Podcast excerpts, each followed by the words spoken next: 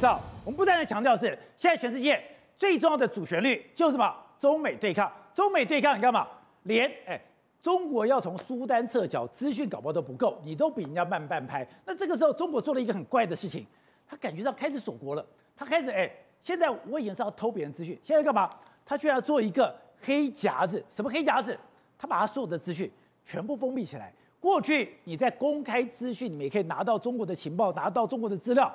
中国现在都不提供了，对，这很有可能是中国要避免被西方制裁的手段之一啊。因为重重要是这样，中国内部有非常非常多 open data 的公司，比如万德，万德就是非常有名，它是提供中国金融数据的提供商哦，各式金融数据都是由万德来提供。那你要从这边拿拿到的话，这些数据都是要钱的哦。对，你要先注册，而且是一年一年付注册费的。这一年年付注册费，你每一年注册完之后，他再给你提供数据。可是《华尔街日报》做一个独家，发现有非常多美国企业哦，在今年度去注册万德的时候，全部都被拒绝掉。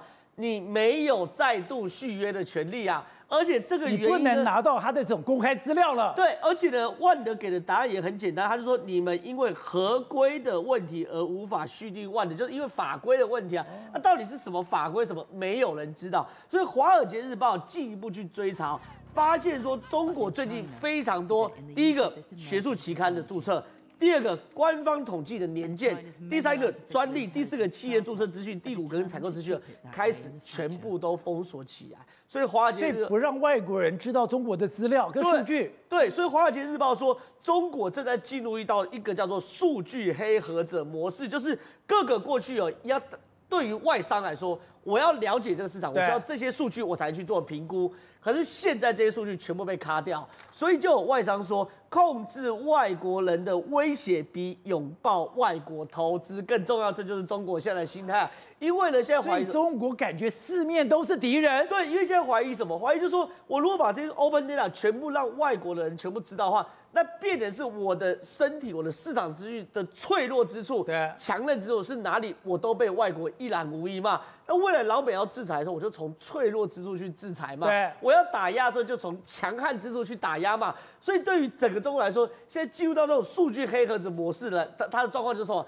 要把我所有的弱点呢，全部把它藏起来啊。这件事情是中国在做的第一件事情，那不跟满清末年闭关自守一样吗？是，这东西后最后可能会到的这个神功护体白莲教，然后自以为自己很厉害，可跟世界完全没有接轨状况。可我先不谈这件事。可除了这个所谓数据黑盒子模式之外呢，中国还进入到一个状况是说，非常多的外国企业在中国被莫名的去查，而且被关呐、啊，对，而且直接冲过去拿资料。对，比如第一个是贝恩哦。贝恩是全球三大顾问公司哦，因为美国贝恩其实在中国做非常非常多的生意，包括连阿里巴巴、理想等等的，都是找贝恩来去做所谓的调查。所以贝恩呢是非常早期就融入整个中国市场化的一家的顾问公司，而且贝恩他撰写的市场报告，其实过去对中国都非常非常友善。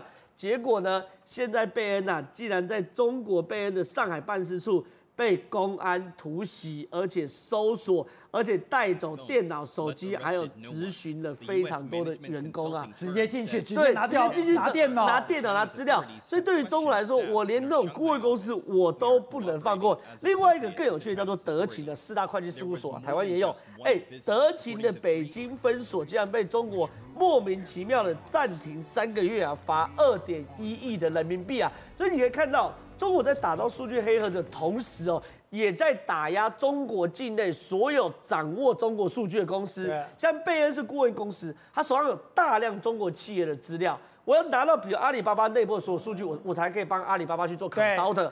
比如说会计，我要拿到阿里巴巴所有财报，我才能帮阿里巴巴报税，做税务的问题或税务的规避。所以这些也是数据敏感的公司哦，拍摄也全部都被打压。另外一件事情，难怪美国商会对不对？驻中国美国在台中国的商会讲。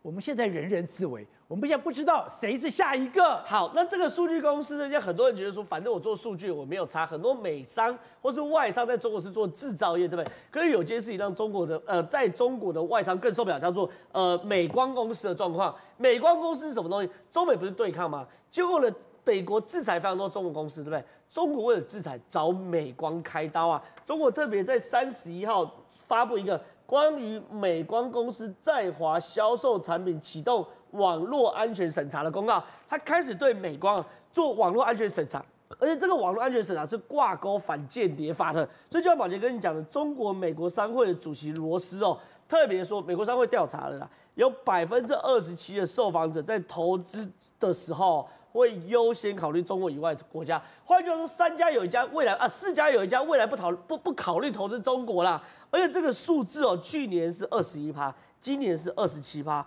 而且不断的在增加，而且百分之八十七的受访美商预期美中关系会持续恶化，所以现在中国都为了要避免美中关系持续恶化，做了非常多手准备，可是这种准备其实最后就是赶跑外资。好，所以董事长刚才讲。现在中国做这个黑匣，我本来有一些公开资料，哎，不，我的经济成长，我的一些基本的数字，在全世界都是一个公开资料。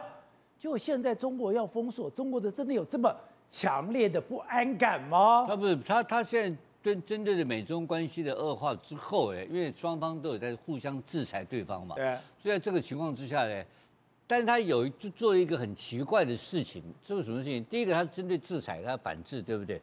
然后另外第二个就是说。他的反反间谍法，反间谍法现在执行非常严格，严格什么有？像刚刚正正正好讲的，Deloitte 是最有名的世界四大四大会计师事务所。会计师事务所做什么工作？查账的。查账是叫什么？就到你公司调查你公司干什么？对，对不对？结果呢，他的客户逃税啊，干什么？这有大概四家客户就被美就被大陆税局抓到，然后一个人一家公司罚款多少钱？你知道吧？十万块人民币，然后你知道 Deloitte 他刚刚讲多少钱？多少钱？两点一亿人民，呃，两点一亿人民币。他是老外就给你罚两亿，然后自己人十万，小偷你自己做假账，小偷，知道然后罚十万，然后查账的人罚了两亿，那那这样子跟恶搞你，那这样搞就你就搞不下去了。对。然后好，那你去调查，对不对？你调查，你很可能你就犯法哦，你知道，因为你可能 犯反间谍法哦。所以他这个东西就变成说，所有的会计师事务所，所有的市场情报调查公司，啊，那我任何的新创事业，我要进到大陆做一个新产品的开发跟投资，请问你，我要不要请市调公司帮我做市调？当然要啊。那啊，你犯法，间谍法。所以日本人被抓了一堆啊。哦，日本是这样被抓的。日本人很多喜欢查东查西，查东查西，日本人现在在里面被抓了十几个，哎，日本人。那就像那个小笠原星星，他来台湾，如果你在中国，他早就被抓起来了。抓起来，他就跟你这样搞。所以我想一直说，这个反间谍法的抓人的方式跟以前不一样，现在动不动就把你人抓起来。我觉得中国现在永远充满了那种矛盾。第一个，哎，你的卢沙也这样讲，那你又你又想要跟欧洲好，我跟法国好，我又卢沙也讲这种话。我今天跟俄罗斯好，然后我又打电话给泽伦斯基，你永远在做这种。很奇怪的左右矛盾，所以他的问题就是现在很很尴尬嘛。他因为他现在的他的目标，比如说习近平是这个领导者，对，他的目的是说要他的讲的要求任官的标准叫斗争，对不对？因你要让你去斗争，对，然后又要你去招揽外资，外资来了以后，外资要来，我要先调查做市调，不行，反间谍法，所以这前后就矛盾。以后那当然了，老外怎么办？不知道跑了嘛，所以最近这不是五天之内跑很多了，跑了几十，大概六五六十亿美金，在一个礼拜之内汇掉汇出去五六十亿美金跑出去的，所以他这个情况就变成说自己本身你刚刚讲的前后的矛盾，然后跟美国的关系跟其他各国的关系变成杯弓蛇影，然后呢搞得老百姓搞得老外更怕，老外干脆就逃掉，根本不跟你啰嗦了。好，不是。当然了，在中美对抗的时候，哎，之前最重要的标的就是华为。就华为，哎，真的很惨吗？对，华为的净利率已经跌到了五年来的新低。我们看华为公布的最新财报，它其实真根本就没有在成长了，成长率只有百分之零点八，然后获利率比掉了两个百分点，掉到二点三八。你知道去年华为已经掉了七十趴，如果它继续掉下去，就是五年来的新低。那这些年华为不能卖五 G 的手机，不能卖通讯设备，它改卖什么？改卖平板，改卖耳机，改卖笔电，什么东西都卖。但是它还是没有办法突破美国的封锁，获利率一直在往下掉，营业额拉不上来。但任正非不是讲吗？我们有这个能力，我们已经等于说是避开了美国的封锁了吗？所以它只能去卖一些低阶的产品，主力产品我们再也看不到。所以华为未来发生什么事情，就是这些净利率会不断的往下掉。虽然它拼命的卖别的东西，但是没有用。所以它的销售收入根本就零成长了，完全没有办法成长。同样的，美国这样打下去真的有效。中国的手机在最新的一季也出来了，总共掉了十一趴。如果我们看全世界，全部的手机掉十一趴。所以我们来看全世界，虽然现在全世界不景气，苹果也是掉了二点三趴，但是中国特别的惨，小米掉了二十三趴，那个 OPPO 掉了六点七趴。vivo 掉了十八趴，中国手机是最差的一个地方。对，中国等于完全没有到拿到晶片，拿到好的东西的话，中国是从华为到中国的手机全部都一直在往下掉。而且刚刚就像董事长讲的，现在很多的外商还跟着跑了。对，外商跑了之后，我们来看中国最新公布的一个东西是 PMI 指数。出现了什么现况？今年的新的团队上来之后，竟然比解封之前还要糟。我们知道中国今年是重开机，那时候重开机的时候还有百分之五十，所谓的百分之五十 PMI 五十的意思是代表它景气慢慢在变好了。结果现在变成什么状况？竟然掉到四十九点二，你代表什么吗？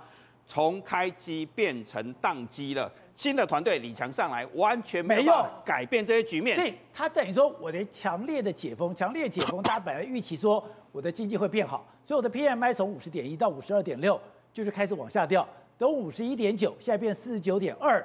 是真的宕机了，比比去年李克强还在在任的时候还要惨，等于去年的二十大举行的时候掉到四十九点二，现在我们一系又掉回二十大之前还在往下跌。那整个状况可以看得出来，外商跑了之后，货柜没有人运，货柜没有人运，手机没有卖出去之后，什么东西又会发生问题？就是货柜公司，中国的货柜龙头的营业额一样出来了，营业额掉了五十五趴。